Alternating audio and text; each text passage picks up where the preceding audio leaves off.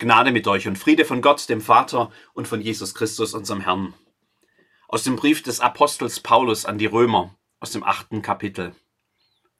Desgleichen hilft auch der Geist unserer Schwachheit auf. Denn wir wissen nicht, was wir beten sollen, wie sich's gebührt, sondern der Geist selbst tritt für uns ein mit unaussprechlichem Seufzen. Der aber die Herzen erforscht, der weiß, worauf der Sinn des Geistes gerichtet ist, denn er tritt für die Heiligen ein, wie Gott es will. Wir wissen aber, dass denen, die Gott lieben, alle Dinge zum Besten dienen, denen, die nach seinem Ratschluss berufen sind. Denn die er ausersehen hat, die hat er auch vorherbestimmt, dass sie gleich sein sollten dem Bild seines Sohnes, damit dieser der Erstgeborene sei unter vielen Brüdern. Die er aber vorherbestimmt hat, die hat er auch berufen. Die er aber berufen hat, die hat er auch gerecht gemacht. Die er aber gerecht gemacht hat, die hat er auch verherrlicht. Herr, höre meine Stimme, wenn ich rufe. Sei mir gnädig und erhöre mich. Stumm sitzt er da. Der Schock sitzt noch zu tief. Die vielen Gefühle und Eindrücke kann er noch gar nicht verarbeiten. Und erst recht nicht das untätige Warten, zu dem er verdammt ist, seit die Türen des Rettungswagens zuschlugen. Sie haben sie mitgenommen, seine Frau, nachdem sie plötzlich zusammengebrochen war. Er hatte sie gefunden, auf dem Boden, wo sie nicht antwortete, hat es irgendwie zum Telefon geschafft, die richtige Nummer gewählt und, seltsam gefasst, Hilfe gerufen. Als sie kamen, wurde es laut und hektisch. Alles musste schnell gehen. Er konnte nicht mitfahren, musste doch auf die Kinder warten, die irgendwann heimkommen würden. Jetzt sitzt er da, kann nichts tun, kann nichts sagen. Nur ab und zu seufzt er tief. Ich sitze daneben in meiner lila Jacke. Notfallseelsorge steht da drauf. Man hat mich angerufen, ob ich hinfahren könnte, hat mir die nötigsten Fakten geschildert. Er war froh, als ich kam, dass da wenigstens irgendjemand ist. Am Anfang hat er viel geredet, hat mir berichtet, was geschehen war. Irgendwann war dann alles erzählt. Da wurde er still und seufzte nur noch ab und zu. Herr, höre meine Stimme, wenn ich rufe sei mir gnädig und erhöre mich. Manchmal kann man da nur still daneben sitzen, die Stille aushalten. Qualifiziertes Schweigen hieß das in der Ausbildung. Wenn es nichts zu sagen gibt, was jetzt an dieser Stelle weiterhelfen könnte. Versprechen kann ich ihm nichts. Alles wird gut wäre an dieser Stelle bestenfalls eine leere Floskel, vielleicht auch eine Lüge. Also bleibt nur das Schweigen und das Warten und das Seufzen. Desgleichen hilft auch der Geist unserer Schwachheit auf. Denn wir wissen nicht, was wir beten sollen, wie sich's gebührt, sondern der Geist selbst tritt für uns ein mit unaussprechlichem Seufzen. Der aber die Herzen erforscht, der weiß, worauf der Sinn des Geistes gerichtet ist, denn er tritt für die Heiligen ein, wie Gottes will. Das ist jetzt keine präzise Statistik, aber ich behaupte, einer der am meisten aus dem Zusammenhang gerissenen Sätze der Bibel steht im 28. Vers dieses achten Kapitel des Römerbriefs. Wir wissen aber, dass denen, die Gott lieben, alle Dinge zum Besten dienen. Ein Durchhaltesatz. Alles wird gut. Ein Satz, der auf den ersten Blick vorgibt, die Realität nicht aus den Augen zu verlieren. Alle Dinge, das schließt schon auch ganz bewusst die negativen Seiten des Lebens mit ein. Die packt der Satz in einen Trostversuch hinein. Mit Gott wird auch das, was gerade furchtbar schrecklich ist, noch irgendwie zum Guten. Halte durch, am Ende wird alles gut. Das kann man wunderbar auf eine Postkarte schreiben.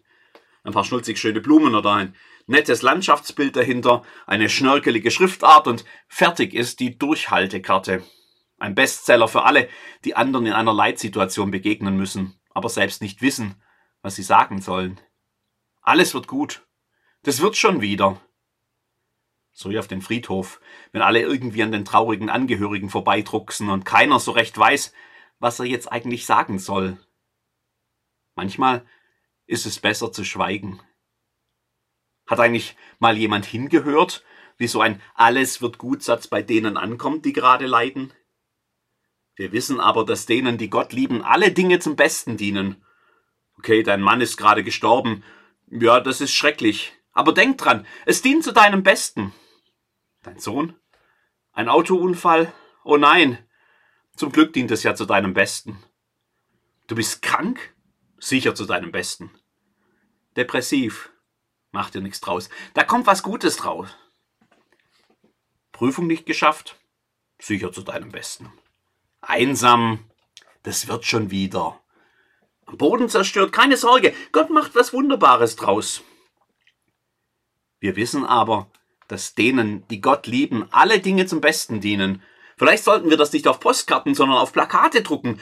Die könnten dann auf jedem Friedhof hängen, auf jeder Intensivstation, im Gefängnis, in der Untach Unterkunft für Obdachlose. Wir könnten Plakate in die Ukraine schicken und in jedes andere Kriegsgebiet, wo Menschen in zerbombten Häusern kauern und in Kellern um ihr Leben fürchten. Wir wissen aber, dass denen, die Gott lieben, alle Dinge zum Besten dienen. Echt jetzt. Manchmal ist es besser zu schweigen. Manchmal gibt es keine Worte mehr. Nur noch Seufzen. Herr, höre meine Stimme, wenn ich rufe. Sei mir gnädig und erhöre mich. Und wenn es doch so wäre, dass alles immer gut wird, wenn man sie doch auflösen könnte, die unsägliche Spannung des Wartens und der Hilflosigkeit des Ausgeliefertseins, wenn man doch abkürzen könnte, was das Leben der Christen und Christinnen dieser Welt seit damals an Himmelfahrt ausmacht. Diese Spannung zwischen das Reich Gottes ist nahe herbeigekommen und dein Reich komme. Wenn doch, wenn es doch nur schon hier wäre, die das ewige Friedensreich verheißen, erhofft, geglaubt, das Friedensreich, in dem Gott ein Ende macht, allem Bösen, alle Tränen abwischt, alles Leid wegnimmt und selbst der Tod nicht mehr ist.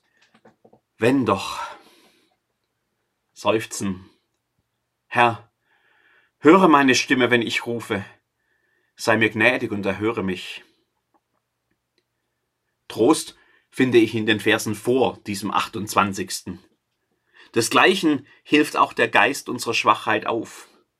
Denn wir wissen nicht, was wir beten sollen, wie sich's gebührt, sondern der Geist selbst tritt für uns ein mit unaussprechlichem Seufzen. Der aber die Herzen erforscht, der weiß, worauf der Sinn des Geistes gerichtet ist. Denn er tritt für die Heiligen ein, wie Gott es will. Gott hört mein Seufzen. In all den Spannungen und Ungewissheiten dieser Zwischenzeit bin ich nicht allein. Gott hat mich nicht übersehen, nicht vergessen. Er hört mein Seufzen, sieht hinein in meine Not. Er kennt mein Herz. Er versteht, wo mir die Worte fehlen. Er stellt, er setzt, er kniet sich an meine Seite. Er teilt mein Seufzen, meine Not. Er weiß, wie es um mich steht. Er ist da. Immanuel, Gott mit uns. Herr, höre meine Stimme, wenn ich rufe. Sei mir gnädig und erhöre mich. Das ist mir Trost und Zuversicht, auch wenn ich nur noch seufzen kann in dieser Zwischenzeit. Alles wird gut. Wir wissen aber, dass denen, die Gott lieben, alle Dinge zum Besten dienen, denen, die nach seinem Ratschluss berufen sind. Es gibt keine magische Zauberformel, kein richtiges Beten, Hoffen oder Glauben, das immer alle Situationen des Lebens, die uns begegnen, auf wundersame Weise wieder gerade richtet. Das ist auch nicht, was Gott uns verspricht. Aber der Gott, der bei uns ist in der Zwischenzeit, der sich nicht herausnimmt, die Schwierigkeiten nicht ausklammert, der immer alles mitgemacht und auf sich genommen hat, der Gott, der mit mir da sitzt und seufzt, wenn die Worte fehlen, der gibt mir Halt, Trost in Zuversicht, auch den Ausblick zu wagen, hinaus über die Zwischenzeit in die große Zukunft seiner Verheißungen, die noch vor uns steht. Dein Reich komme. Ihr Männer von Galiläa, was steht ihr da und seht gen Himmel? Dieser Jesus, der von euch weg gen Himmel aufgenommen wurde, wird so wiederkommen, wie ihr ihn habt gen Himmel fahren sehen, heißt es in der Apostelgeschichte. Dein Reich komme. Alles wird gut.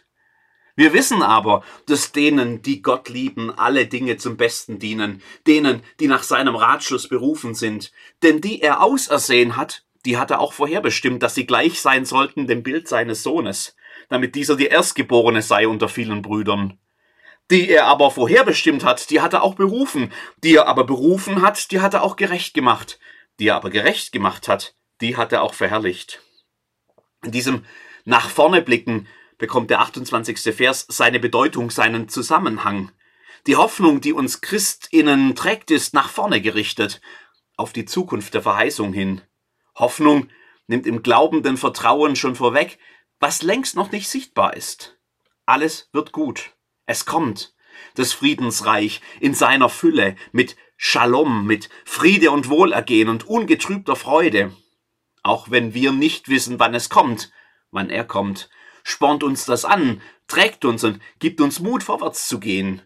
Wir wissen aber, kann der Apostel diese Gewissheit beschreiben, wir haben gute Aussichten, selbst aus dem tiefsten Tal heraus. So gut diese Hoffnung tut, die Worte wären leer, wenn das alles wäre, was wir haben, nur diese Versprechen, eine Zukunft, hoffnungsvoll und doch in unbekannter Ferne. Eine Zwischenzeit, die nun schon 2000 Jahre dauert. Wann, Herr? Wann? Seufzen. Herr, höre meine Stimme, wenn ich rufe. Sei mir gnädig und erhöre mich. Was trägt in dieser Zwischenzeit, wenn mir die Worte fehlen und ich nur noch seufzen kann, ist das, was mir Paulus hier vor Augen stellt. Ein Gott, der mir eine Zukunft verspricht und hier und heute bei mir bleibt, der mein Seufzen hört, meine Lasten kennt, meine Leiden teilt, der durch seinen Geist in mir atmet, in mir lebt, in mir betet, wenn ich nicht einmal das mehr kann, der nicht hier und heute wundersam alles gut macht, aber das weiß ich, da bin ich gewiss, der am Ende kommt und alles gut macht. Diesen Gott zu kennen, mit ihm durchs Leben zu gehen, macht nicht automatisch immer alles leichter. Es macht mich nicht zum Überflieger. In dem, was diese Zwischenzeit mit sich bringt, kann ich auch weiterhin manchmal nur noch seufzen. Wenn ich dann still werde, weil mir die Worte fehlen, ganz still dann höre ich ihn, neben, in mir, den Geist, der mit mir seufzt. Und das tut gut. Herr, höre meine Stimme, wenn ich rufe. Sei mir gnädig und erhöre mich. Amen.